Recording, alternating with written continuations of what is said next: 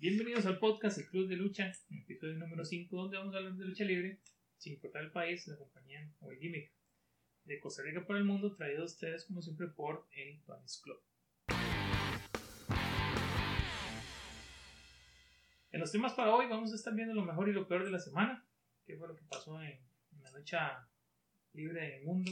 También vamos a hacerle eh, las recomendaciones de toda la semana, las recomendaciones del club.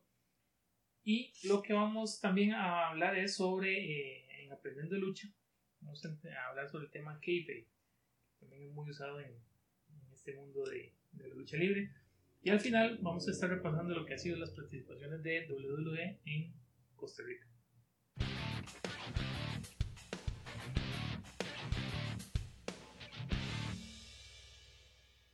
Y aquí, como todas las semanas, eh, Gio, ¿cómo estás? ¿Está? Pero ya, aquí este, ya feliz de que el torneo terminó y no tengo que estar este, viendo tanta, tanto volumen de lucha libre tan seguido. Ya puedo dormir otra vez. Eh, sí, me siento como Frodo Poder del Señor de los Anillos. Este, y ya terminó. Puedo descansar por un mes, pero bueno. Ok, buenísimo. Hoy vuelve otra vez a la, a la animación del, del podcast del Club de la Lucha. Jason, Jason ¿cómo estás, man? Estoy en Evan, estoy en eh, Gio, aquí, eh, esperando una semana para el evento de SmackDown en Costa Rica.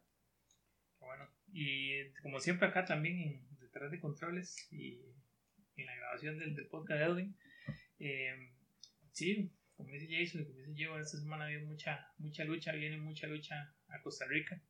Vamos a ver, eh, y mucha lucha no es una promoción de lucha libre, sino viene WWE acá al país y hoy vamos a estar justamente repasando un poco de eso. Y ahora pasamos de una vez a lo que sería lo mejor y lo peor de la semana.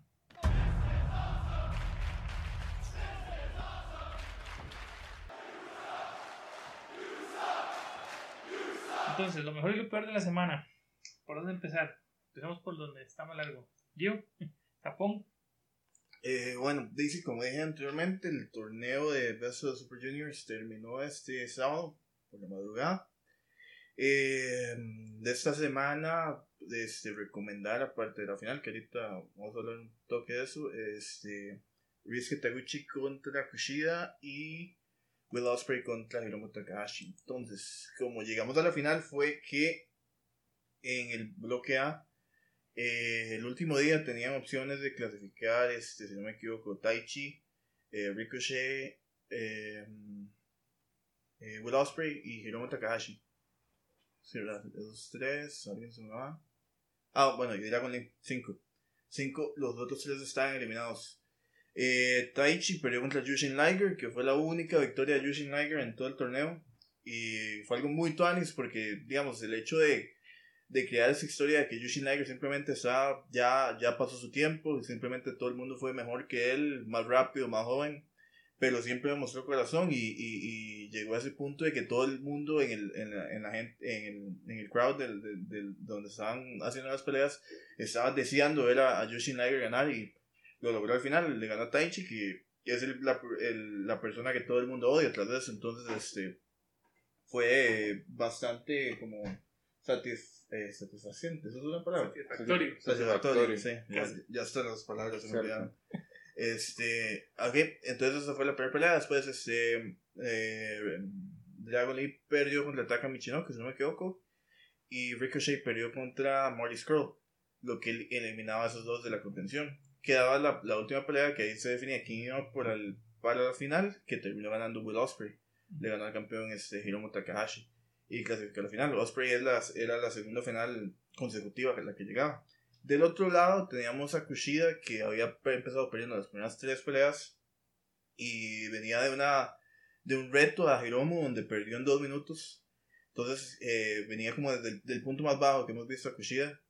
Y bueno, terminó ganando las últimas cuatro peleas, eh, la última contra Volador Jr. y logró clasificarse a la final con cuatro ganes y tres derrotas. Bueno, recordemos, antes de, antes de ir con eso, recordemos qué es lo qué es lo que están ¿Por qué es lo que estaban peleando ellos? Digamos, después de que ya se deciden los finalistas, ahora que siguen. O sea, el, está la final del torneo. El torneo es como el, el título, por decirlo así. Listo. El que gana el torneo también reta al campeón junior Hiromu Takahashi en, en Dominion, que es la otra semana. Entonces tenemos eh, a Kushida y a Will Ospreay, que ya han peleado dos veces anteriores. La primera fue cuando Will Ospreay este, debutó en, New- en New Japan y retó por el título cuando Kushida era campeón. Kushida retuvo. El año pasado Will Ospreay ganó Best of the Super Juniors y retó a Kushida y tampoco logró ganar a, a Kushida. Entonces está esa historia. Lo interesante es que Kushida no le puede ganar a Hiromu, parece. Ha perdido dos veces. Eh, Osprey no le puede ganar a Kushida. Y parece que Hiromu no le puede ganar a Osprey porque Osprey le ganó en el torneo. Entonces tenemos una dinámica muy interesante donde es como, un- como, un, como un, no sé, como un triángulo, por decirlo así. Sí, nadie, nadie un- uno no Bueno. le puede ganar al otro. Sí. Sí, no, no, no hay como que domine, todos están como de alguna relativa eh, emparejados. Mm. Entonces, este, Kushida también debutó un finisher eh, que, se, que le puso Back to the Future, más muy fan de, de, de esa película. De hecho, sale vestido como Marty McFly cada vez que sale ring. bueno. Tiene Eh, sentido ahora. Ah, que es el, el finisher viejo de, de Seth Rollins en los indies, que también lo usa de vez en cuando como un movimiento regular, que es el, eh, él lo llama el God's Last Gift, que es el Small Package Driver. Este, entonces con eso Kushida básicamente al, al debutar ese movimiento logró, logró empezar a ganar y, y llegó a la final. Entonces tenemos esa final eh, bastante tuanis y honestamente de la- una de las mejores peleas que he visto este año. Eh, súper intenso, o sea, los más de verdad que se demostró en el ring que los más querían ganar, que era importante. O sea, que el título no, no se trataba de tener una pelea buena o de, no- o de, o de lucirse, sino era tratar de ganar el título. Porque era importante, porque Will Ospreay ocupaba ganar el Kushida y Kushida ocupaba re- reivindicarse después del, del pésimo año que ha tenido. Eh, lo pelea loca, tenemos un, u- tuvimos un, un este, eh, huracán al revés en el, en el apron del ring. Este, un Shooting Star Press a Kushida que está en las cuerdas, este, mo- movimientos, o sea, locos, pero que hacen sentido de la historia. Y bueno, yo, yo iba con Will Ospreay al principio, pensaba que, que era la mejor opción, pero Kushida es casi que injusto el, el hecho de que muchos no hablamos más de lo bueno que es, porque es como el underrated por el hecho de que todo el mundo sabe que él es de los mejores del mundo, pero casi que nadie habla de él porque hay como, como no sé, como que se pierde a veces, o, o- bueno, no estoy seguro qué es lo que pasa ahí, pero como que la gente a veces se olvida lo bueno que es. Y en media pelea como que ya estaba cambiando, ya estaba diciendo, mae, ojalá gane Kushida, porque el mae es como, como el de los últimos puros babyfaces que hay eh, en, en el pro wrestling últimamente. Y bueno, el finish fue básicamente que Will Ospreay estaba en la tercera cuerda con Kushida. Iba a hacer un... Ah, bueno, también antes de que se me olvide, Will Ospreay hizo un RKO out of nowhere. Este, Ah, eh, Kushida brincó de la tercera cuerda y Will Ospreay lo recibió con el RKO. Entonces, bueno, eh, estaba preparando otro cutter desde, desde arriba, desde la tercera cuerda. Tenía Kushida en el cutter. Kushida logró hacerla, eh, salirse de esa, de esa situación. Hizo el God's Last Gift desde la tercera cuerda. Después lo levantó y lo hizo otra vez. Y con eso Kushida es el campeón de, de Best of the Super Juniors. Y el post después de la pelea, increíble también, porque se ven los dos abrazados. Will Ospreay salió llorando. O sea, se ve como la frustración de no, No lo logro. no lo- y, luego logró. y, o sea, como que es una de las cosas que tiene New Japan que pueden perder a alguien y queda, y, igual queda, se queda viéndose como una estrella, queda viéndose mejor, porque de eso se trata, como de que, ok, este me va a perder aquí, pero no, no lo vamos a enterrar porque man, lo vamos a ocupar después. Se Sí. trata de elevar a los dos lo más que se pueda. Inclusive tiene mucho sentido porque al final de cuentas uno dice, bueno, si la próxima lucha viene a la expectativa de si esta realmente la puede ganar. Ujú. Entonces, uno dice, madre, lo pensaron, lo pensaron no, bien. no, no, no es como Midcar ahí o per- perdió toda la vida.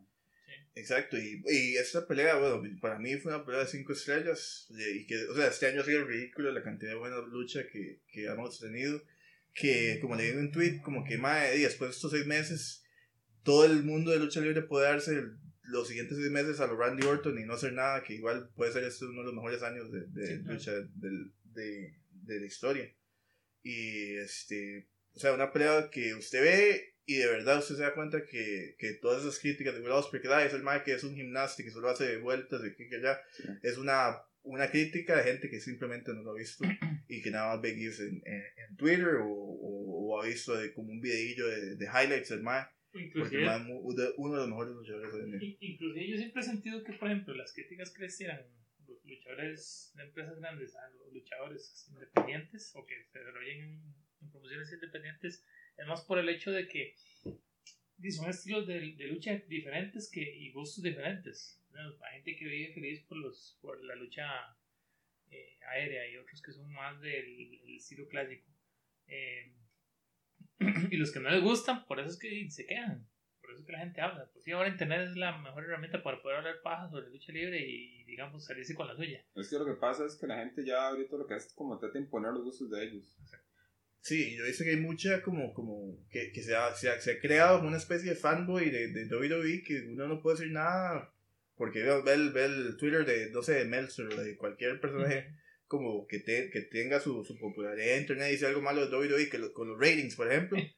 Y ya le caen, ay no, es que los ratings no importan, más porque todo el mundo lo ve en YouTube. Y varas así, cuando el maestro está presentando como hechos de que, ma, esto es lo que está pasando aquí con los ratings y esa vara de que lo ven en YouTube no, no, no aplica para absolutamente nada. Aparte de que muchas de esas visitas son de a, a nivel global, no en Estados Unidos. Pero sí, entonces como di, no pelean al estilo de WWE o no están en WWE, entonces es malo, es como externo, no sé, como que esa, esa mentalidad de culto se se ha cultivado últimamente, ¿no? no y que no sí, como que, que, apuntan al, al, al, a lo malo, digamos, a lo malo que generalmente todas las promociones tienen algo malo. Sí. Ya una WWE a, a, a, puesto como ese chip en uno. Sí. Porque uno trata como, ay, WWE hizo las, eh, las grandes ligas, todo el mundo lo dice. Uh -huh. Entonces, si no es WWE o no es WWE, bullshit o algo así. Es como que, mae, yo no sé, que yo me ponga, que me enoje porque de repente llega aquí y Jason y Edwin están viendo la liga inglesa y yo soy fan de la liga española.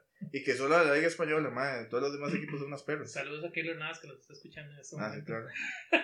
y no. Eh, no. Fan número uno. Fan sí, número sí. uno del, del podcast. No, de la porque, lucha. no, porque han visto a AJ Styles. Sí, sí. Bueno, no han respondido.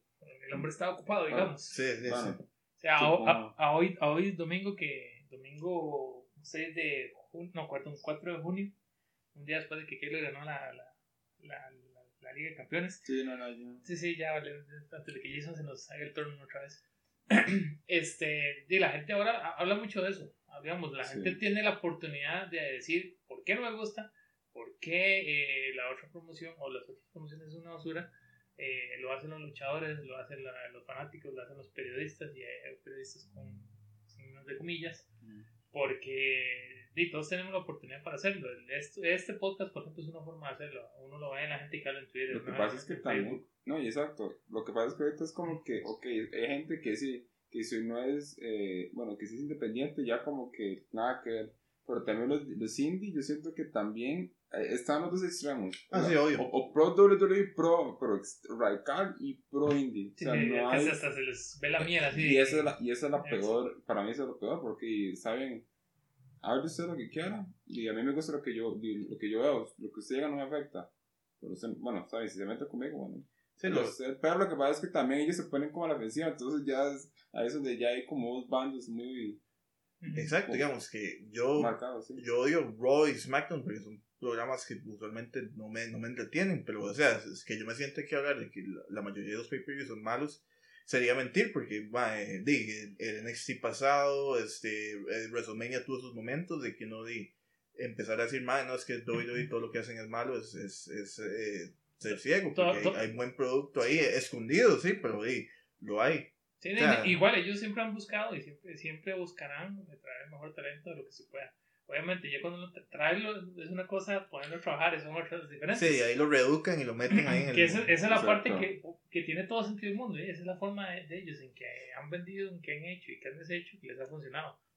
No los culpo por no sa- por a veces les cueste tanto salirse del molde, que esa es la ventaja que tienen las indies. Las indies tienen como esa libertad de poder hacer cosas, hacer cosas muy creativas, como ahora antes de empezar el, el programa, estamos viendo algunas cosas que yo más, más adelante nos va a hablar, que uno dice, "Ma, es que es la vara la más ridícula del mundo, más sí, pero entretiene.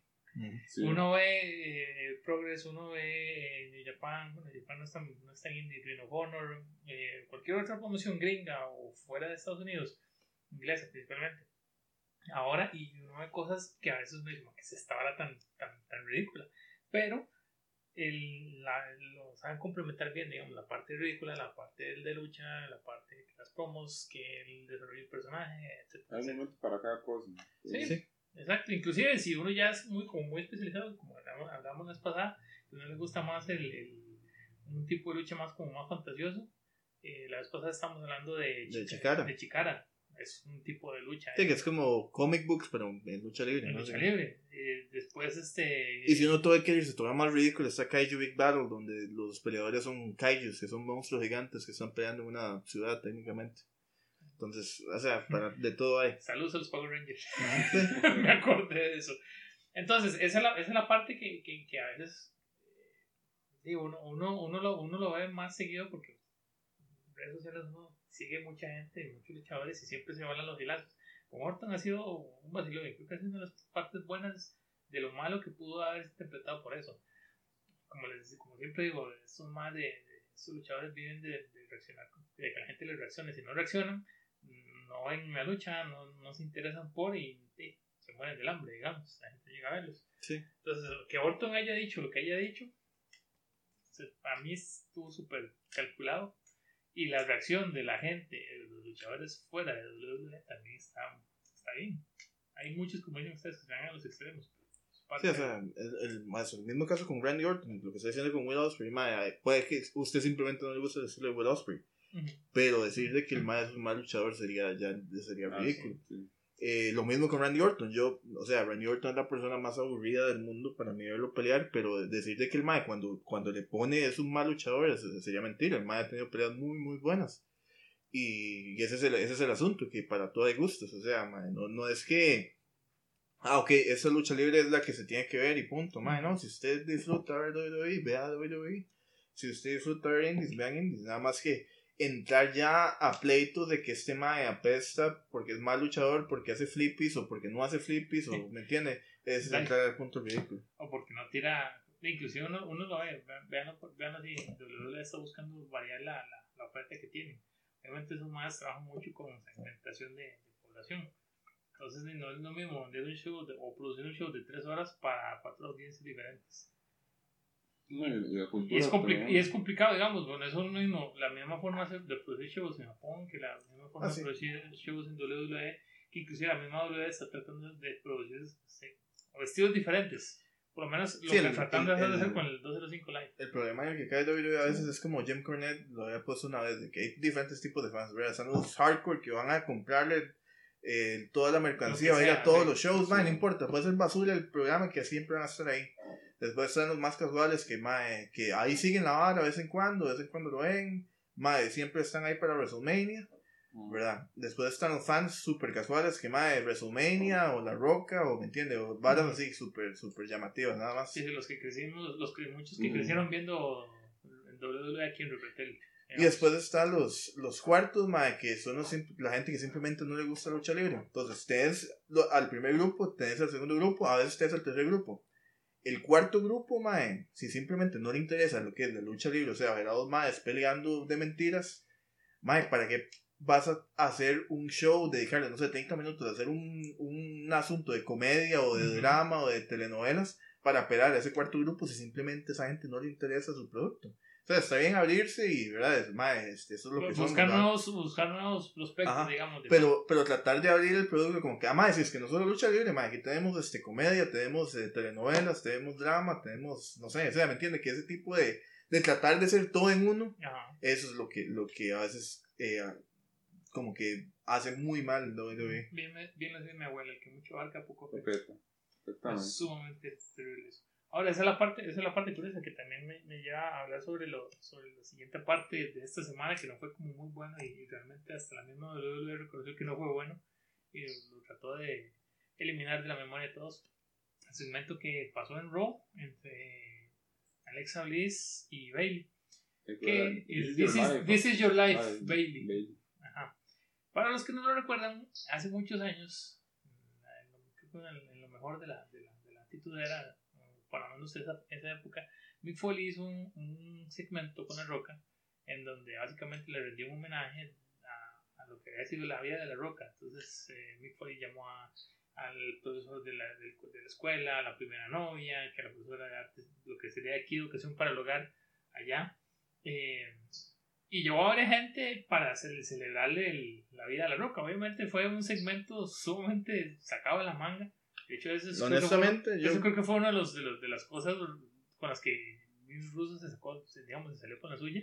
Eh, fue como el segmento que tuvo más rating de esa época, pero honestamente yo... No yo- fue bueno, pero fue no, entretenido. no, no, no fue, no fue bueno para nada. O sea, si usted ve toda la vara completa y no como los como cuando WWE hace como que, ah, este fue el segmento de Life y sacan solamente como, como las partes buenas. Si Ujú. usted ve como el segmento completo, que de eso duró como 15, 15, 20 minutos fue más O sea, o fue, menos. fue bastante. y Porque es la misma vara que. De que. O sea, gente. Malos actores. Segmento eterno. Pero, o sea, la ventaja es que tengan a la Roca y Mankind ahí para más o menos Compensar. compensarlo, man. Am- O sea, am- tam- tampoco es como decir más. Es que fue el segmento más grande de la Sí. historia de. Exacto, libre. pero fue entretenido pese a lo ridículo que fue. Ahora, el asunto de esta semana fue que se trató de hacer lo mismo. No es la primera vez que lo tratan de hacer, una vez. Y ese no, y ese no fue el primer This Is Your Life. El primer This Is Your Life fue en 1989. Vince Russo no inventó nada. No, no, pero esa vez fue en el que estaba el, uno de los No. No, estaba leyendo una teoría de que supuestamente ese segmento fue para tirar a Vince Russo. Porque justamente, como él creó ese segmento, bueno, bueno, él lo Ajá, hizo lo popular. produjo, eh, lo produjo. lo- lo hizo popular en ese lo escribió. Exactamente. Y justamente después de verlo, ya en ese Table for Three, donde se pasaron comiendo a Vince Russo, supuestamente estaba calculado. Y ha, No se- sé. y ha seguido, no sé. y ha seguido, porque por ejemplo, ahora leía en la, en la, tar- en la mañana que Jim Cornette básicamente quemando a Vince Russo diciéndole que de- Vince Russo ya lleva meses enviándole correos a Vince McMahon todos los días papel mortea. Entonces, este, sea cierto, ¿no? Igual uno, Sí. uno ve, digamos, ahí porque es que. No, es- ¿Por qué está esa campaña contra Vince Russo? No sé por qué. No Y ese es el, el per- mismo personaje que escribió un libro de cómo la lucha libre lo, le dañó y, lo, y lo- el libro se llamaba How WCW Killed Vince Russo, ¿verdad?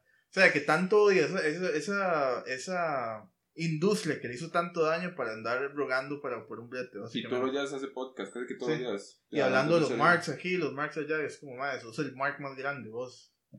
Así que... Pero ese, ese es el punto. y Que, que, que cosas como salidas de la cabeza de alguien así, digamos, o reescritas de la, por, la, por la cabeza de alguien así, no necesariamente implica que vaya a ser algo bueno, como digo, como, como dice yo. En su momento, el, el que vimos en, en la época con, con la Rocky Mankind tuvo la ventaja que eran esos dos.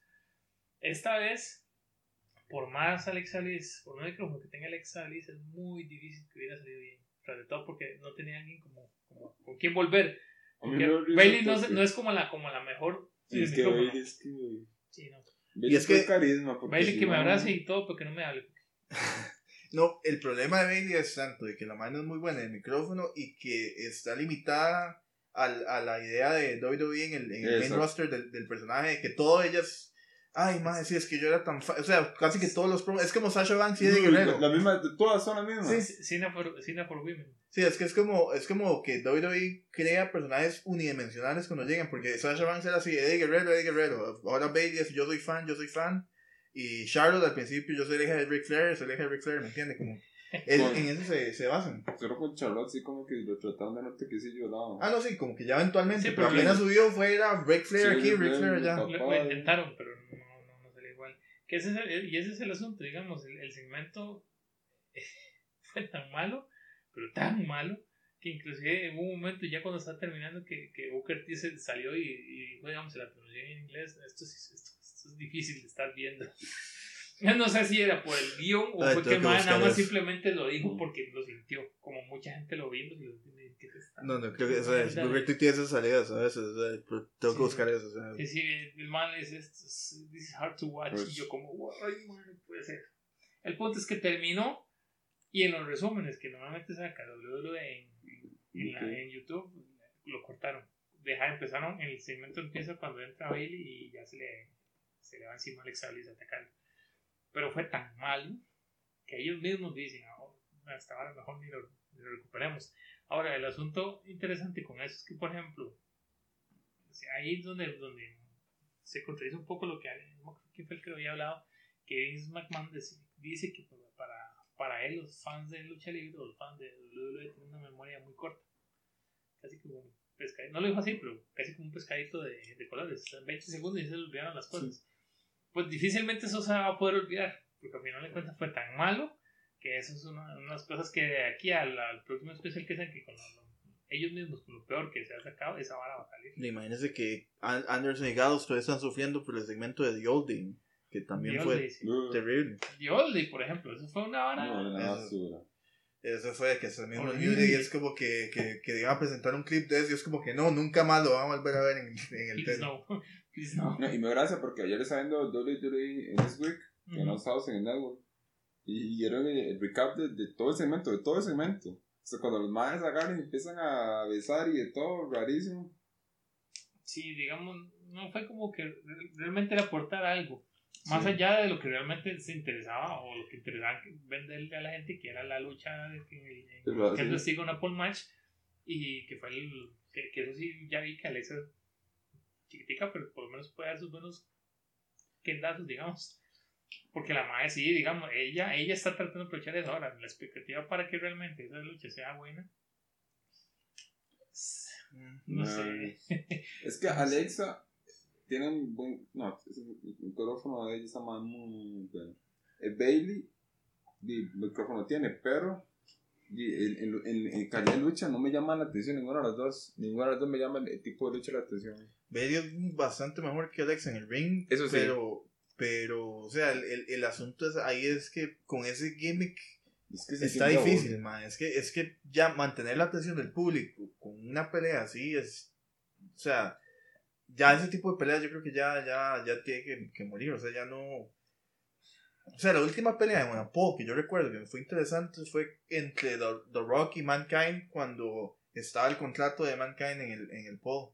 Que si, Ah, el, que si la roca la agarraba, entonces Mankind se, lo, Lo despedían. Ujú. Entonces estaba ese drama detrás de que, "Mae, yo no quiero que Mankind pierda. Y la roca tampoco quería ganar porque fue que lo metieron en esa pelea a los, eh, los McMahon Helmsley en ese momento, creo. ujú, Está bueno. ¿Verdad? Y entonces todo ese drama de que, mae, yo no quiero que, que, que, que eh, Mankind lo despidan, mae, pero la roca Ah. también quiero que gane, ¿me entiendes? Y esa vara.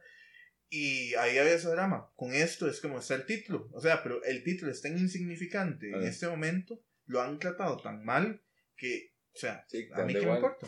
Sí. El de SmackDown, es, eh, al contrario, que ese Money in que anunciaban de mujeres para amigos. Sí, que esa, esa es la otra que a lo que iba, digamos, ustedes ven la diferencia esta semana entre Raw y SmackDown. Y, no, Demencial, por- y fue, fue completamente, no solo por ratings, que lo que decía yo hace un rato, que fue uno de los más bajos que, que tiene Raw hasta el momento, pero el hecho de, de la calidad de luchas, ya otra vez SmackDown se como que está tratando de levantar, porque uno ve que en SmackDown hay como más coherencia con las cosas que están pasando. Y es que SmackDown tiene dos horas. Esa, Es que esa- esa era la ventaja, es que Exacto. también. Exacto, y eso es- creo que va a seguir una batalla de toda la vida, digamos, los que están a favor de las tres horas de Raw, en favor de las dos horas de SmackDown. Lo que tengo miedo es que le hagan tres horas de SmackDown eventualmente. No lo, yo lo veo difícil porque si ¿de dónde meten el 205 Live?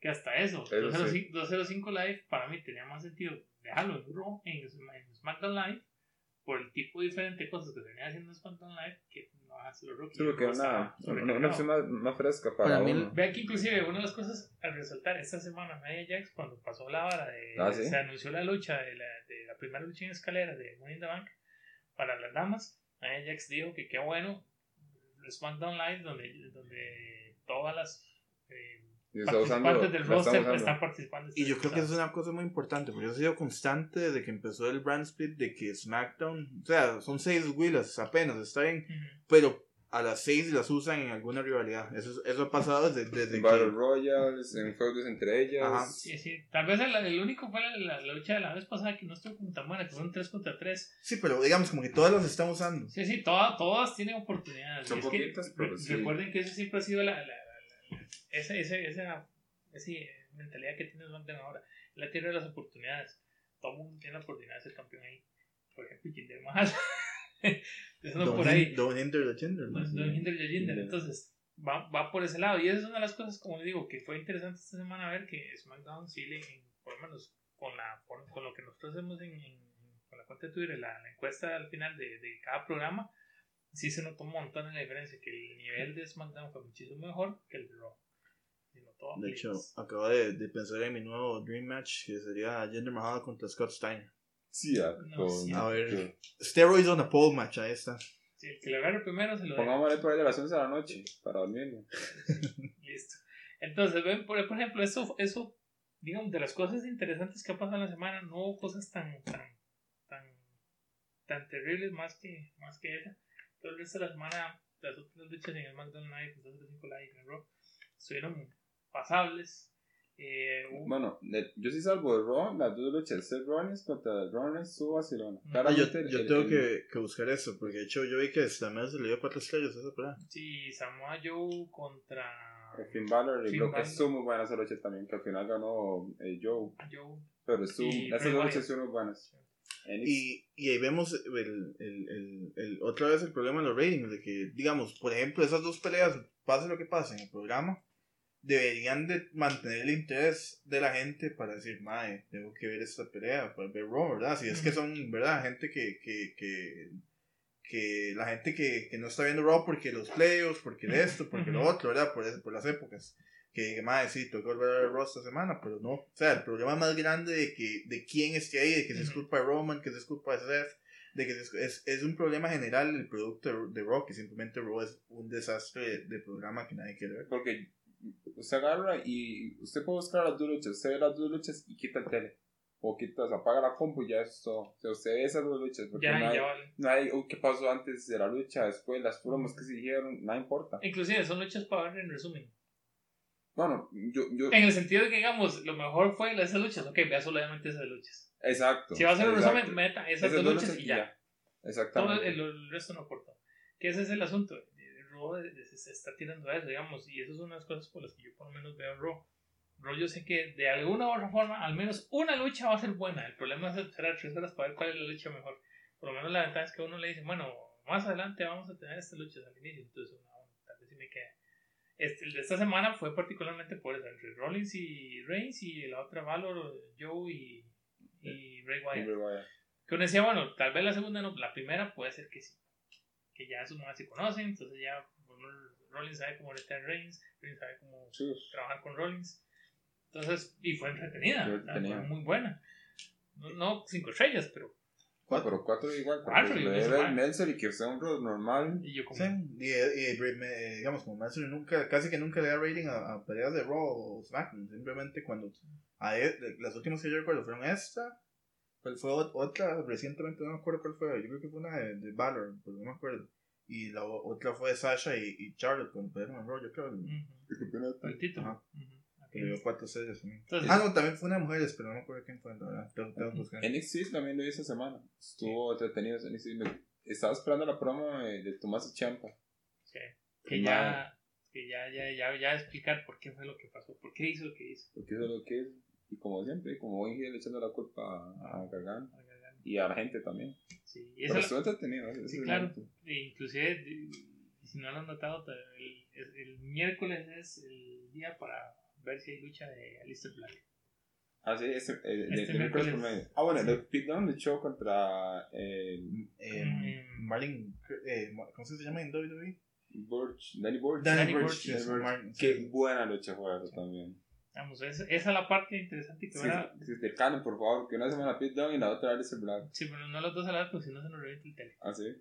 Es que, y, y eso es como la ventaja que tiene NXT, que ya está agarrando otra vez ese, ese aire, otra vez de ese momento que tenía antes. Sí, Es que ya se le habían ido muchas Sí. estrellas, entonces es Porque semana uno resintiendo. esperaba Joe, esperaba Shinsuke, uno esperaba Valor, porque me gustó mucho Ron como Valor, como campeón. Yo no sé que cada 15 días salían. Ujú. Sí. Y ahora está con ese mismo aire. Exacto, y entonces usted le da como focus a gente que, que lo ocupa, ¿verdad? Eh, gente nueva o lo que sea, y pone, digamos, en esa semana, como dice Pete Dunne, la otra semana Alistair Black.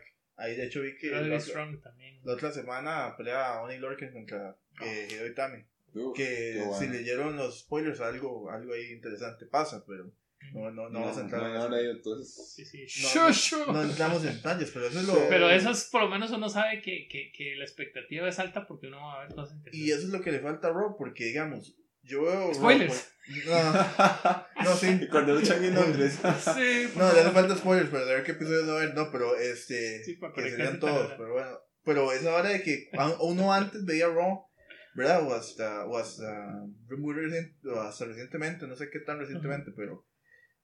Que uno veía Raw, ¿verdad? Y uno decía, ok, el programa estuvo bueno, estuvo regular, lo que sea, pero madre, la otra semana pa- va a pasar esto, esto y esto. O, o me dejaron intriga- intrigado con esta hora que pasó esta Exacto. semana, ¿qué va a pasar? Ujú. Mae, eso ya uno no, Ya no, no. O sea, dígame, yo para ver, digamos, el último Raw que vi, y fue por esa misma vara, que mae, tengo que verlo, era el Raw después de WrestleMania, porque es el Raw después de WrestleMania, para ver quién debuta. Ujú. Hay interés ahí atrás. Mae, ¿qué interés tenía yo después de eso? Seguir viendo Raw. Y hasta la fecha no he visto. Mientras tanto, NXT está como, mae, sí, esta semana pelea a Dunne, y la otra semana pelea a Aleister Black. Se los pongo, por, por ejemplo, con algo que está viendo ahora en la mañana en, en el network, que, que, que me recuerda a esa época donde uno necesitaba ver Raw todos los, todas las semanas, los sábados en aquel momento, porque uno quería ver qué pasaba. Yo estaba viendo un- un- una recapitulación de lo que fue el feudo cuando, bueno, el reinado de los de el McMahon Cuando estaba Stephanie Triple H dominando toda la WWE, entonces todas las semanas uno llegaba a ver, bueno, ¿qué va a pasar? ¿Quién se la va a meter esta de La Roca? ¿Va a ser de Mankind? ¿Va a ser Exacto. este, bueno, Cactus Jack, cuando pasó a Cactus Jack? ¿O puede ser Stone Cold, cuando era Stone Cold, mae, Crea una necesidad uno de verlo. O Sí, sea, porque dice, yo sé que esta, esta semana es muy probable que le pase por encima a los otros, pero yo necesito ver qué es eso. Luego me recuerda también el, cuando estaba eh, la autoridad, pensé que tal vez no fue como la hora más entretenida, como momento que era el, es el régimen McMahon Hempstead, pero realmente no sabía eso, mal le van a pasar por encima a alguien, pero quiero ver qué va a pasar hoy. Vamos a ver, tal vez hoy, hoy no le pasan por encima, hoy se da la vuelta. o sale alguien nuevo, tal Sí, vez. El problema de la autoridad es que al final pasa lo mismo con, con, con Stephanie McMahon hoy en día, que nunca pierden. Exactamente, porque estaba Stephanie. Y cuando pierden, se, se hace una reversión de algo, algo Ujú. cambia y vuelven a tener poder. Entonces, Exacto, entonces ese es el punto, eso creo que es algo que, te- que tenemos que ver qué pasa con, con, con, con Rossi, a ver si acaso se, se vuelve al, al inicio. Ahora, eh, lo que vamos a hacer es pasar a la siguiente sección, que serían eh, aprendiendo sobre lucha libre.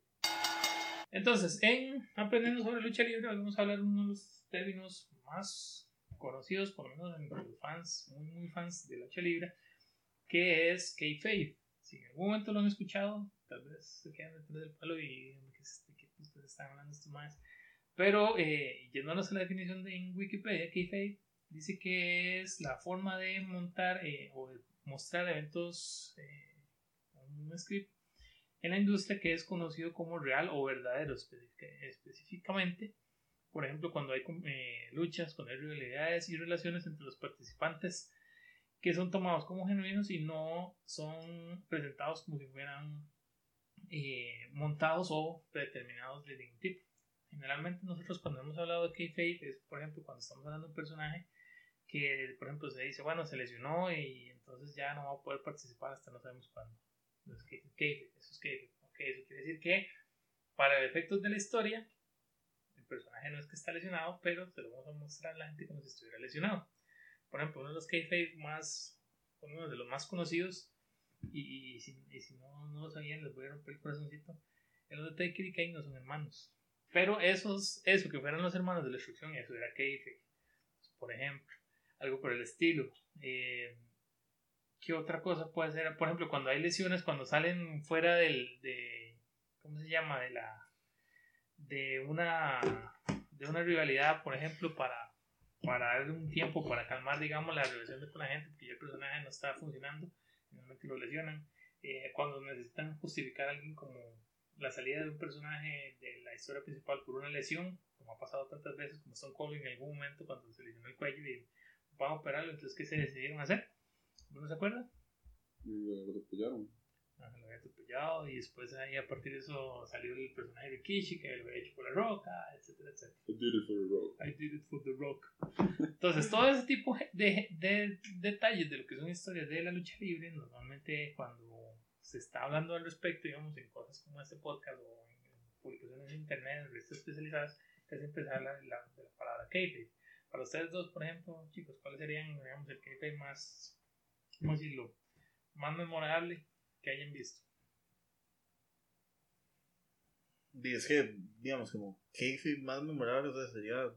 Es que no, no, no es una cosa que se. Es que, eh, Kayfabe- es que, Kayfabe hay- es como como el- storyline, ah, es que ya, Kayfabe, Sí, para sí, de- storyline. de, de, de Ujú. Kayfabe, hay que meterse en storyline. Ujú. Para primero que todo, para hablar de Kayfabe, bueno, uno que sabe lucha libre, uno tiene que ser consciente que es lucha libre, que, que ya está predeterminado todo, que ya todo hay una secuencia preestablecida. Entonces, para darle sentido al Kayfabe, hay que seguir la trama. Hay que estar consciente que uno está viendo un show, Ajá. que hay que seguir la trama, que hay que meterse en la trama. Y eso es lo que pienso yo que es lo que puede decir. Sí, El Storyline ya va de la mano con. Entonces, les reformulo la pregunta. Para ustedes, ¿cuál fue el momento, digamos, donde se dieron cuenta de que algo, algo que vieron en, en Lucha Libre era kayfabe y ustedes dijeron, "Ma, no puedo creer"? O me lo vendieron también, que yo pensé que esa vara realmente había pasado o había sido. Déjame pensar un toque. Sí. Yo, su- suena, suena tonto, pero por A ver. ejemplo, a mí, justamente hablando de hermanos, yo juraba y perjuraba y decía, no, es que estos madres hasta se parecen, que Edge y Christian eran hermanos. Madre, me sentí tan estúpido Ah, me di cuenta después de eso y yo como, oh, fuck, no puedo ser. Una, una referencia súper oscura, pero los que veían WWE en 2005, los hermanos Basham, que eran parte del gabinete de JBL, que claro, son cagaditos, son pelones, son, y, pero, y, y al final no eran hermanos, o sea, de verdad, pero. Y, y, y hasta, o sea, se- Y la- wow. el gimmick era que los más eran gemelos y todo, y se pare- eran igualitos los dos más, y no, no eran gemelos, Ahora, ahora- eh, ni hermanos, ni nada. sí. No, no recuerdo tal vez así, y tal vez cuando uno es chiquillo, que tal vez uno se, se, ha- se, ha- se haya por la impresión de, de, de, de la sangre. Tal vez cuando uno es chiquillo uno se impresiona y uno dice, ay, se rompió la, la jeta de la frente, está sangrando. Después se da cuenta uno que hay un bladder ahí, que hay una secuencia en la cual y, con sangre fría, Sí. O, sangran. o alguien le pasa al- algo para cortarse los Algo ojos, así. como muy, muy específico. O realmente nada más lo ponen O si el contra- o si el Ricker simplemente sangre. Sí, o nada más lo vuelven a Que lo vuelve ya ver está- sangrando. Sí. Además además de parpadear y O- está o, sangrando. inclusive el hecho de que, por ejemplo, de- si, si no hay nada con qué golpear, digamos, o con qué cortar al otro, nada más lo pueden contra Brock Lesnar, que lo diga Randy Orton Sí. el año pasado. Sí, que no es necesario. es- es- Que hasta el mismo Jericho, el Mae, fue y encaró a. Muy Sí, encaró a Lesnar, pero el Mae, eso- que esa vara. Tras eso, los más, solo como eh, Lesnar y Orton sabían que eso, era, que eso iba a pasar. Sí, sí, recu- ellos, ni el árbitro sabía. Y recuerda que, por No, ejemplo, Hayes sí sabía. para los que no lo vieron, eh, eso fue en SummerSlam, si no me equivoco, el año pasado, que era Randy el Orton volvió de una lesión. contra Brock Lesnar y al finalizar la lucha Lesnar nada más se le fue encima a, a Orton y puro codazo digamos le rajó la Y La fue cabeza. TKO, técnico, knockout. Y le dio una, sí, contu- sí. y le dio una contusión una cerebral. contusión, sí, Ah, bueno, una contusión también. sí y se, y se vio se vio muy impresionante de hecho entonces el, el hecho es que e- ese tipo de detalles generalmente son los que le aportan como consistencia en la historia pero hay gente que, que realmente cree toda la vida que las cosas que uno le presenta en una historia son, son verdaderas. Por ejemplo, un ejemplo de un- alguien que ha mantenido el kayfabe toda la vida, desde que se le dieron esa, ese gimmick, es el mismo Undertaker. Y la mayoría del- de los luchadores de WWE o que han pasado por WWE dicen que esa vara es sumamente resaltable de él. Que 25 años de estar con ese gimmick, un poquito menos de 25 años, y él lo ha mantenido. Pese a todo, pese a que la misma empresa, los mismos luchadores han tratado de que en algún momento él rompa el personaje. Y también, otra cosa es, ahorita con, con internet, con las redes sociales, el de- también se ha ido debilitando porque antes usted solo veía la televisión y ya. Y usted no sabe qué pasa en redes sociales, en internet, ahora usted ve a todos los personajes que uno cumpleaños, que entre al, al- al archienemigo lo felicita, que eh, Se van a pasear el Coliseo Romano y de un momento a otro los que se están matando en el Raw ahora están ahí. abrazados. en el tour y la vara, y yo Exacto. como- Es el ejemplo más, ¿verdad? Sí. más, más reciente y tal vez más, más fuerte. De hecho, mucha gente le hizo comentarios y dice, "Ay, el día que se murió el kayfabe, otra vez, Otra vez. otra vez. Eh, Pero también, o sea, ya de volver a, la, a las épocas donde la gente pensaba que todo era realidad, o sea, eso, eso es mentira. O sea, Sí, ya es muy difícil. empezar a jugar de que hay más, sí, mataron el Kayfabe por poner una foto mía, mae, el Kayfabe estaba muerto por, por siempre, mae. O sea, Y también la misma, bueno, en ese caso, que ahora más que todo, WWE ellos se encargaron también de, de, de que eso pasara. Mae, si los maes ponen a, cuando ponen las barras de que El llevan Big a- Show, con el Big Show, sí, para empezar. cuando, cuando llevan a, a, los, a los maes a leer la carajillos y todo eso, llevan heels y la vara y, Ujú. y los, y los ponen entero y la vara. Entonces, dice, la compañía no le importa, ¿para qué le, a qué, qué le va a estar importando a los maes? O sea, no, no es como que los van a cagar por eso, me imagino. Y es que a mí me gusta, por ejemplo, esas partes a mí me gustan, porque yo veo los, los, los, los documentales en WWE, ¿ok? Y muestran a la persona como es. A mí me gusta. Ok, eh, me lesioné, me pasó aquello, y me hacen un 24, me hacen un documentario de cómo fue mi carrera, cuando hasta el punto que me retiré, Y eso es bonito. Ujú. Pero es que también hay que tener como un cierto límite que yo siento que no se han de pasar de ahí. Ok, sí, bueno, sale en una foto corporativa, ante todo es una, tal vez, dañando a niños discapacitados o algo, está bien. Pero ya que en redes sociales se puedan interactuar con todas las personas y que le digan, ay, soy su fan, ay, sí, muchísimas gracias. Ya, para mí también habría que tener tal vez un toque. Ellos- hay algunos que sí han Ujú. aprendido a jugar, a jugar bien. Por ejemplo, hay uno que cuesta mucho, que sale el KFA, pe- y, o el personaje en sí del gimmick, eh, y que cuando se sale, hace con sentido para mi gusto, es Kevin Owens. Que Kevin Owens, cuando el man Exacto, agarra las redes no- sociales, es que lo maneja bien. el man realmente es el que está tuiteando, por lo menos hasta donde uno sospecha, porque la forma de, de expresar el man, y, y uno entiende la forma en la que el man interactúa con los fans para justamente, si está de, de face, eh, apoyar eso, si está de heel, Pero, man, realmente cuál- duro a los pero fans. él es heel y, él, y poner tweets que tal vez van, que usted considera de face, pero sabe cuándo hacerlo. Ujú, Sabe cuándo hacerlo y, y eso no le afecta al personaje, a él, ujú. porque el más creíble como, como heel. Exacto, digamos, el más está tuiteando cualquier estupidez, el más va a ser un heel, pero digamos, si alguien con un comentario racista o algo por el estilo, el más se le va a cagar a Ah, esa persona. O cuando y ahorita los dados terroristas, de que todos agarran y ponen un mensaje de como apoyo y uno pues, lo, totalmente Sí, entiende. Un, un compañero se lesiona cuando eso muere y por va a la calle y se muere. Exacto. Que fue él y sacó el, el selfie con él y de todo en el hospital. O sea, son varas que uno dice, puta, sí está Ujú. bien. Sí, ahí está, ahí, o sea, ahí, se, ahí se rompe el kayfabe, pero digamos con, con- por las mejores razones. Exactamente. No porque, no porque solo porque sí, ya. Entonces esa es la, parte interesante de eso. Entonces digamos, yo, ¿qué vas a decir? Perdón. Ah, no, no, ah, Ah, ok. ok. Entonces ya con eso estaríamos cerrando la, lo que sería esta sección de aprendiendo sobre lucha libre. Y ahora vamos a pasar a la siguiente que sería las recomendaciones del club. Entonces, en las recomendaciones del club, esta semana vamos con una recomendación cada uno. Jason. Eh, recomendación esta semana. Ah, bueno, hay una lucha muy buena que viene esta semana. Ujú. Eh, Kevin Owens contra Shinsuke en SmackDown Ajá. también. Entonces, bueno, y el evento que va a venir ahorita en, la otra semana en Costa Rica. Sí, no se lo pueden perder. Pues sí, Ahí vamos a estar con una chema en Tony School. Entonces, si los ven por ahí, les pegan una madreada. Van a ser feos. Sí, sí. Yo, yo voy a ver, si, a ver qué me llevo porque bueno, creo que llena la que había venido en un podcast pasado había dicho que ya llevaba la del Undertaker porque evidentemente el Undertaker para ella y que se llevaba también la del Club. Entonces en algún momento hace el switch. Cambio. Yo, este, yo, yo lo que espero es que WWE Costa Rica no nos, no nos eche del... del, sí, nos vean con la- sí, Que lo intenten. ¿no? Yo lo quiero ir con una, y con, para ir a Peche Maya Styles y ponerme una gorra y ponerme con un turbante a la chema. Y con helado aquí de Tony subiendo para afuera. Entonces para que vean, ya saben Sí, quién porque es buscar. que ellos son los fans más grandes, entonces ellos Ah, sí, controlan- ah, no, yo. Terrorista. Solo ellos pueden hablar de, de, de lucha libre en Costa Rica. Sí, sí. Ahora, por cierto, ahora que. No, pero si no, eso, eso lo hablamos para más adelante, en la última sección. Yo, ¿cuál es la recomendación de esta semana? Bueno, la recomendación de esta semana es un toque diferente. No, estamos hablando de, de como balas de 5 estrellas ni nada por el estilo. Estamos hablando de DDT, Dramatic Dream Team, compañía de lucha, eh, libre en Japón. Solo que es una compañía de comedia. Em, no sé, este, la experiencia de alguno de ustedes con la comedia japonesa. Más o menos, sé que es muy rara y es divertida. Por lo No, raro. no. Por lo raro.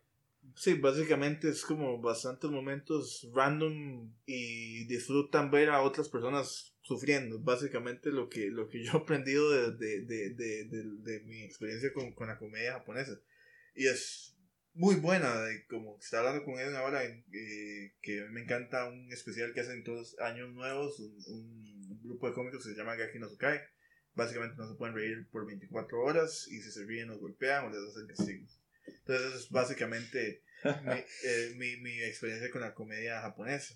Ahora, Dramatic Dream Team es una compañía de lucha libre que tiene este, bastante comedia, bastantes cosas ridículas. Eh, si alguien ha visto la pelea de Kenny Omega o de Kota Ibushi con una muñeca inflable, pasó en DDT.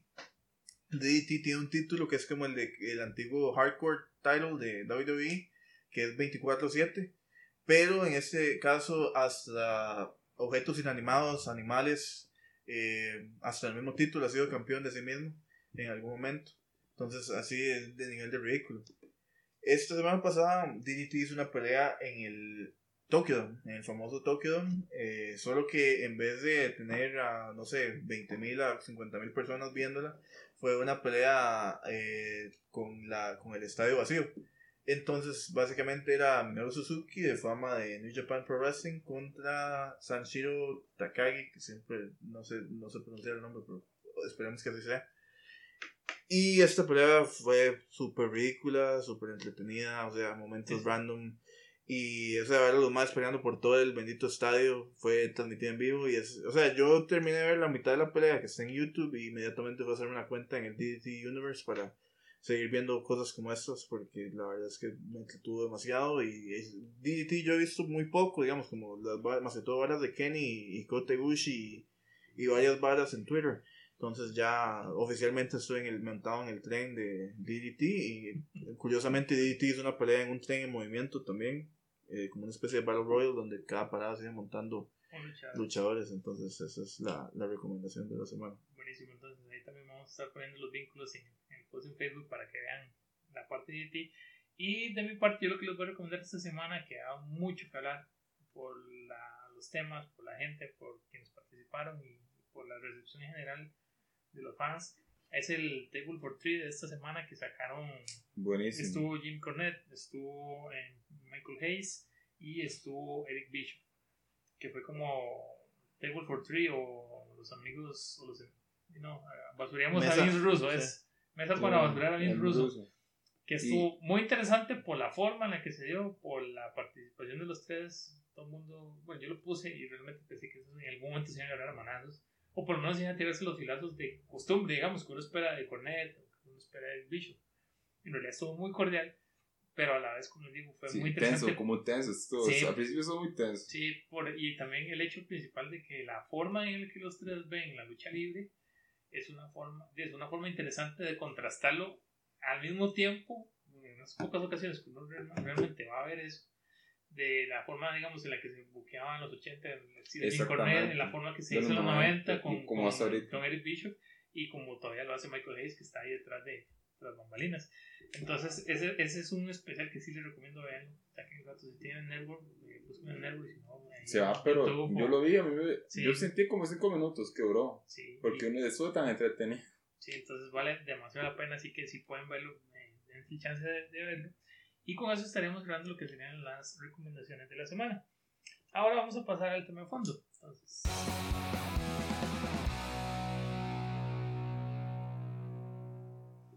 En el tema de fondo de esta semana vamos a recapitular, como lo habíamos prometido la semana pasada, lo que habían sido las participaciones de WWE acá en el país. Y ahí particularmente nos estamos refiriendo a las, a las visitas que nos dieron en el año 2010 y en el año 2011.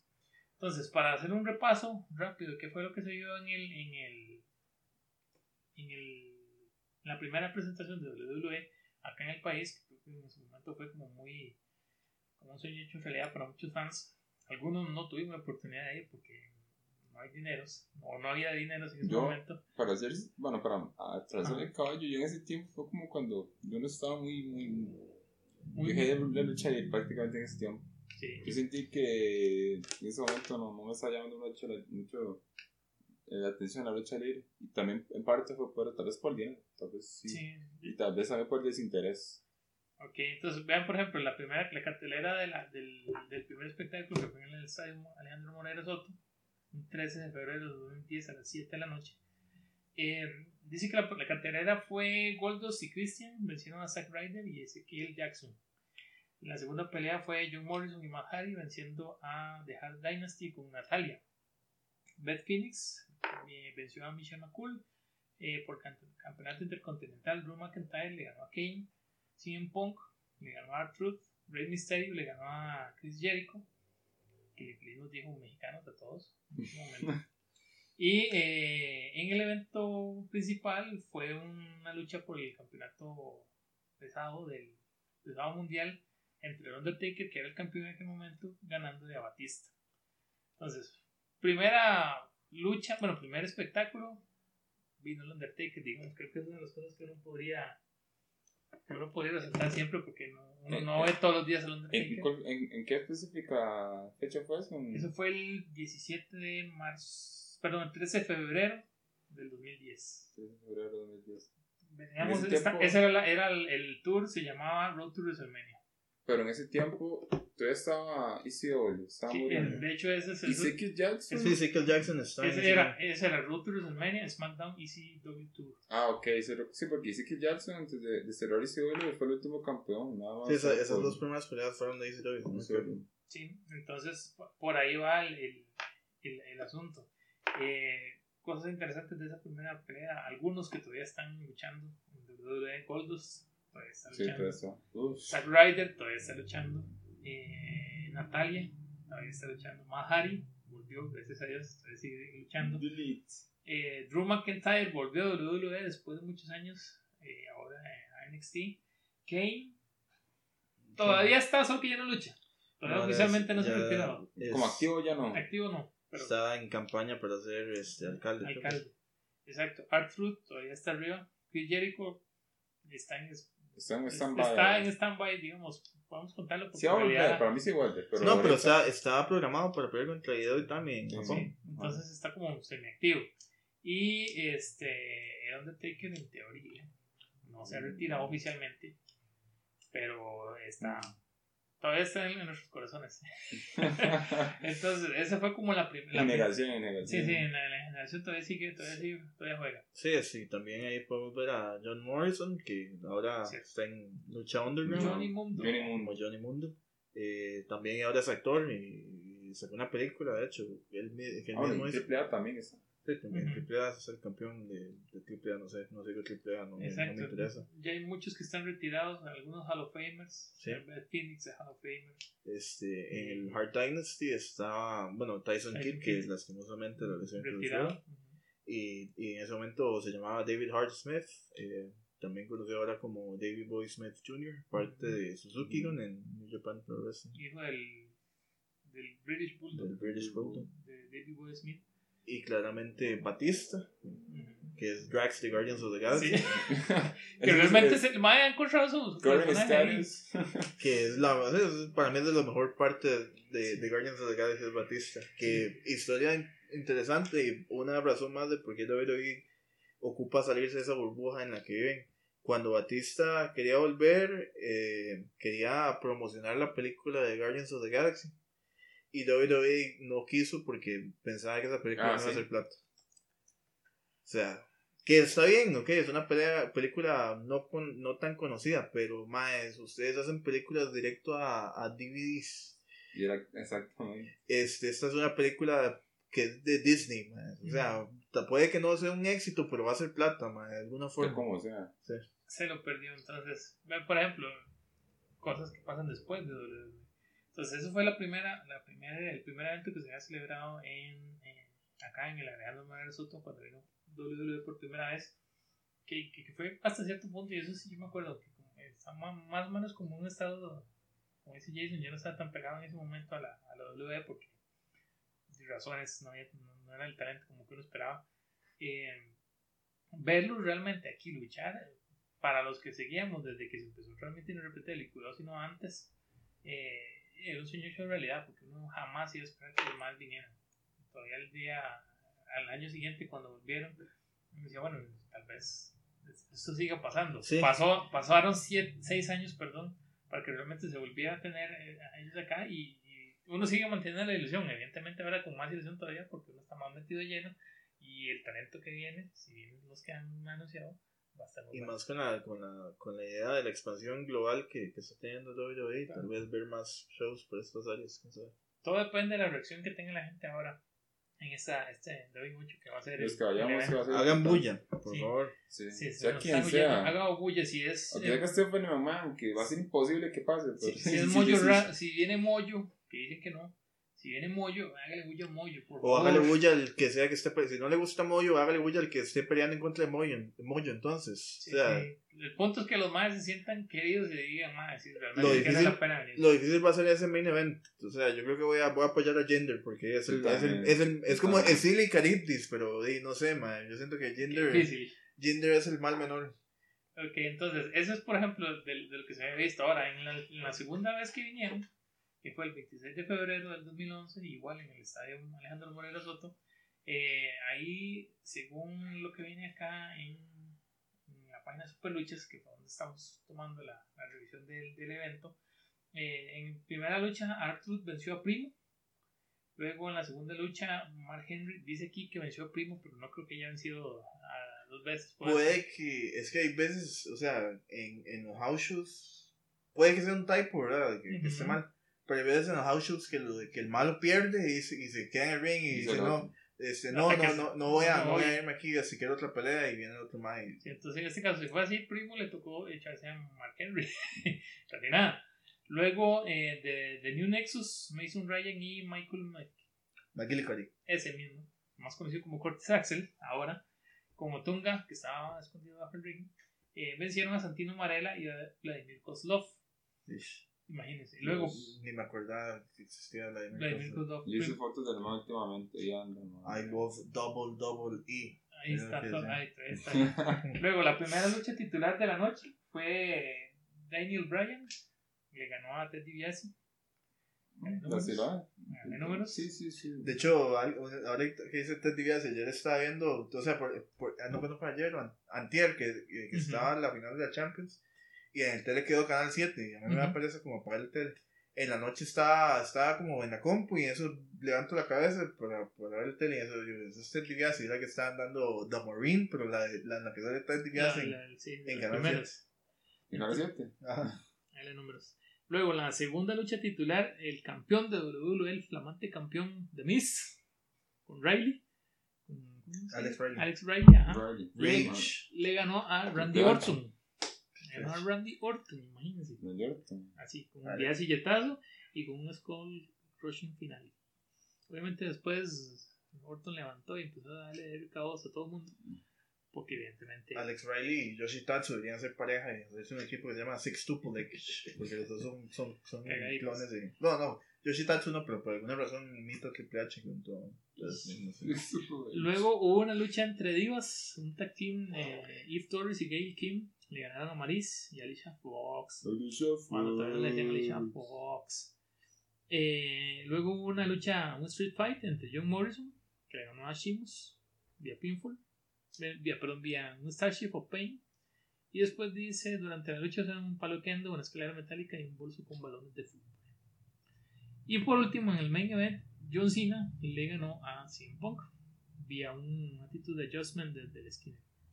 Con eso cerró la participación de WWE en Costa Rica esa vez en el 2011. O sea, suena como, como que hubiera sido una pelea muy buena porque Cena y Punk tienen una química muy muy buena y aunque sea en house show yo me imagino que, Sí. que tuvo que, que, que tuvo que haber valido la pena haber ido a ese Hoy, evento. hoy hoy casualmente estaba viendo el, el especial Best, Best, Best of the World de CM Punk en, algo y Uf, buenísimo. mostraban el, buenísimo. el famoso pipe bomb, el primer pipe bomb que, que estuvo CM Punk ahí. Y, y me, recuerdo justamente por, por, por el momento en que man empieza a hablar y le dice, Sina, John, mira, tú no me caes bien, pero te respeto, te respeto más que lo que respeto mucha gente, la gente que está aquí atrás, porque ya, ya empieza, empieza a desarrollar el resto de la promo. Pero digamos, entre esos dos siempre hubo como, como dice Giovanni, una química muy buena, el punto que una de las mejores luchas que se dieron en ese momento, para esa época donde estaba Sí. Sin Pong tratando de hacer la cara de WWE, que WWE no quería, que la gente La que queremos. estrellas. Sí, Sí, la, la primera pelea de 5 estrellas en como 5 años. Y la primera pelea de WWE de 5 estrellas desde 1997. La última fue Undertaker y Shawn Michaels en Hell in a Cell en Bad Blood. En- y eso fue en el Money in the Bank. Money in the Bank. 2000. Ese- Que fue Ese storyline fue muy bueno. sí, Yo, yo me acuerdo, yo veía esa pelea y, digamos, yo y mi compa, el, el mae es- y, y yo somos super fans de CM Punk, y más en esa época, cuando estaba como en lo más y mejor. Entonces el mae no lo pudo ver en vivo, yo sí. Entonces yo me acuerdo que yo nada más le mandé un mensaje, mae, no importa quién gana, vea la pelea. Nada más, o sea, para no, para, Sí, para, para, para Eso no ¿Cómo le va a decir eso? ¿verdad? Pero vale la pena, o sea, es increíble la Es que pelea. hay luchas que uno dice, no importa quién gane, pero es que las luchas son buenas. Véalo, véalo, sí, no tiene que verle. Y, y, o sea, pero fue, fue como para no, para no decirle, vaya, ganó Punk o algo por el estilo, para no arruinarle como la- esa felicidad. Ujú. Entonces por eso le mandé ese mensaje así como críptico. Y claramente, o sea, le encantó la pelea hasta, hasta yo creo que se enseñó el hermanillo y todo, el mal le gustó. Y o sea, es una pelea muy, muy, Yo muy cuando vi buena. esa lucha, yo tuve que buscar yo no, yo no sé dónde la WWE en ese momento. Entonces, cuando ya retomé, volví a ver y vi ese, justamente ese documental que me, fue que me metió el chip, empecé a buscar en, en YouTube todo, todas, las, todas las promos. Desde que empezó el feudo, todos los videos de las promos, qué es lo que ha pasado. Ya después vi la lucha completa en network y después el post. Sí. No, ese feudo y esa lucha fue Y eso- buena. Es- ellos vinieron en el 2011, ya les digo, en, en febrero. Sí. Febrero, estamos hablando. Febrero, del- 26 de febrero del 2011. Esa lucha en Money in the Bank Fue en julio. eh, fue en julio. Julio. Fue en julio. Entonces estaban construyéndose esa Pero es- rivalidad, o están en ese momento de esa rivalidad Sí, eso- fuerte entre CM Punk y. eh, y- En ese momento, si no me equivoco, Punk era el líder del, del Nexus.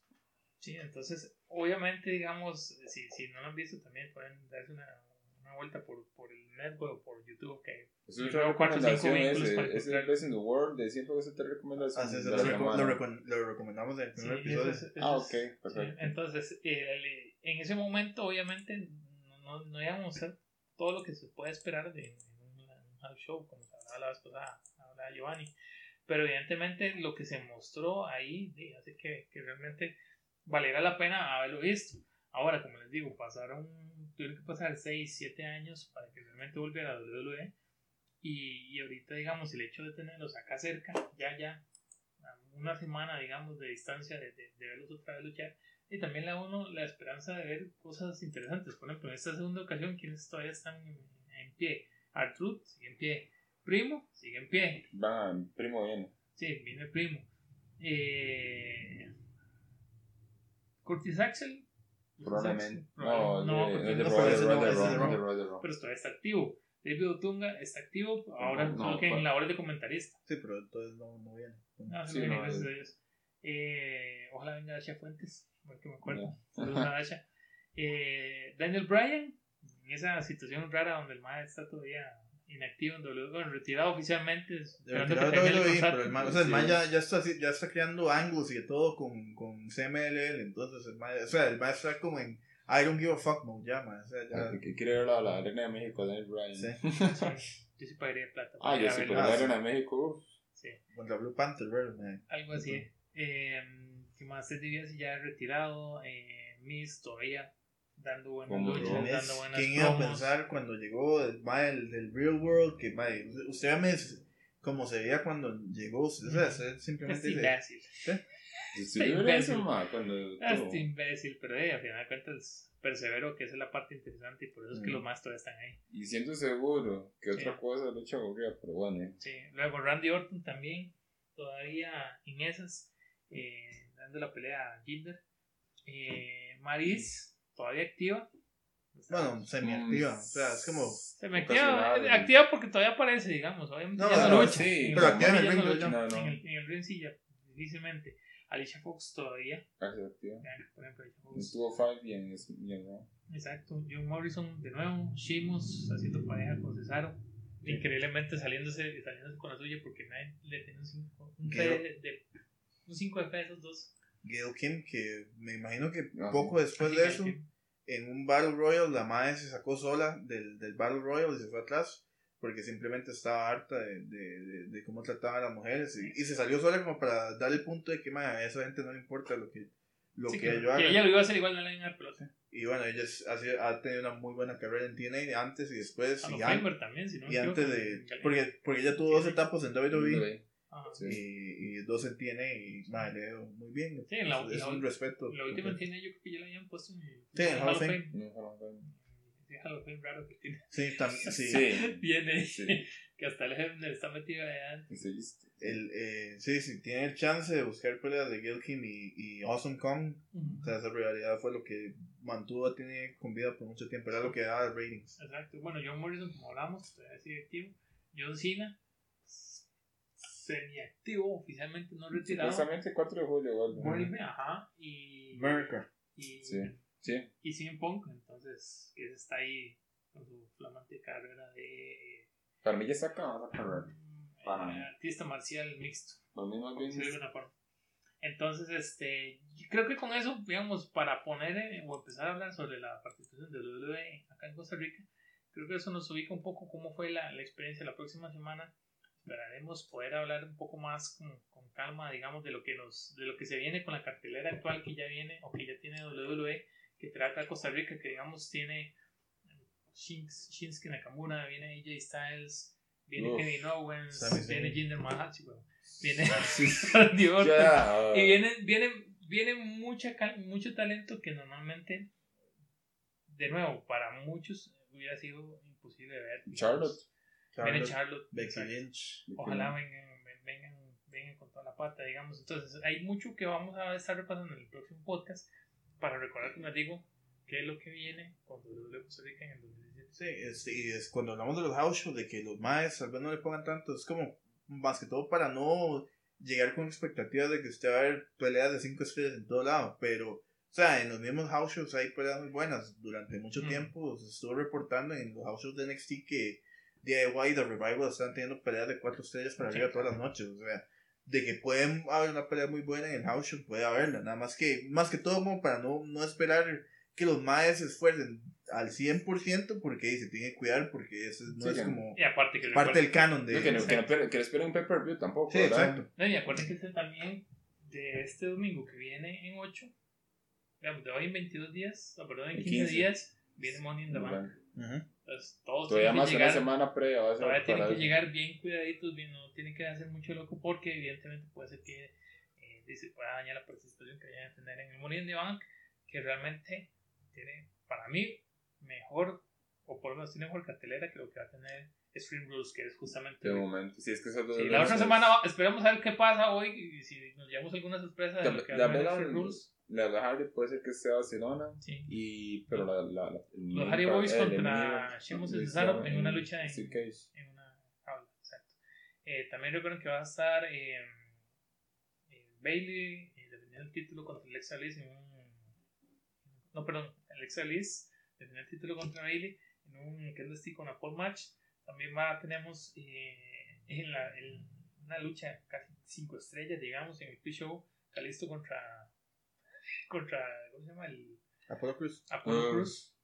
Ap- Titus Apollo Cruz Brand. dijo que él que otra. The Titus Brand. Taylor Brown. Bryan. Exacto. Eh, o sea, para revisar nada más. ¿Qué tenía yo acá en la cartelera? Ah, bueno, evidentemente lo que sería el main event de la semana, que sería eh, por la, la oportunidad única de retar al título de universal de Brock Lesnar. Eh, Finn Balor contra Bray Wyatt, contra Seth Rollins, contra eh, Roman Reigns y me falta uno y Samoa Joe. Contra Samoa Samoa Joe. Para decidir quién es el que va a ser el, el retador de, de Brock Lesnar en el próximo pay-per-view. Great Balls of Fire, creo Sí. si mal no recuerdo, ese es el, el que sigue de, de- de la marca Raw. Y creo que me falta uno. ¿Qué otro feudo hay ahorita en Raw?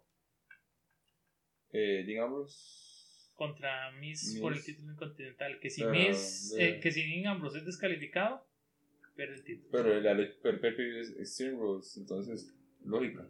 Sí, y, o- y lo ridículo de eso es que, como había dicho Brian Álvarez o Dave, uno de los dos, el asunto es que, ok, entonces en los primeros 5 segundos de la pelea, Maurice debería entrar al ring y cachetear a Miz y, gana, y ya, ganó Y el es campeón. Sí. Abierto, exacto. Tienes Pero, pero lo Sí. más seguro es que van a pasar 15, 10, 15 minutos y van a intentar algo así porque, no sé. Sí, no. No, esperen, O una, sea, no, no. esperen una sorpresa falsa leche, nada más se los digo. La otra semana vamos entonces a estar recapitulando eh, qué va a pasar en Street Rules o qué pasó más bien en Street Rules y como les digo, eh, ver también qué es lo que viene con, con WWE de Costa Rica. Eh, probablemente nosotros veremos el próximo sábado, entonces es como la previa antes del evento de WWE de Costa Rica que este año va a ser en el Parque Viva. Pero a partir de las 8 de la noche todavía hay la oportunidad de comprar entradas. Habían, yo revisé el- ayer la página, todavía habían bastantes entradas por lo menos en lo que son las eh, en la zona en las zonas 400 que son no, no es un eh, ringside digamos pero sí es como la zona que se va a ver por lo menos al, al lado de los lados a la izquierda derecha la parte del centro ya está súper vendida y la parte de arriba casi que ya todo se fue. Pero todavía hay espacio ahí todavía hay espacio para los pudientes también en la, en la zona en la zona que está cerca del ringside no propiamente a la par del ring pero sí en las zonas que están por detrás.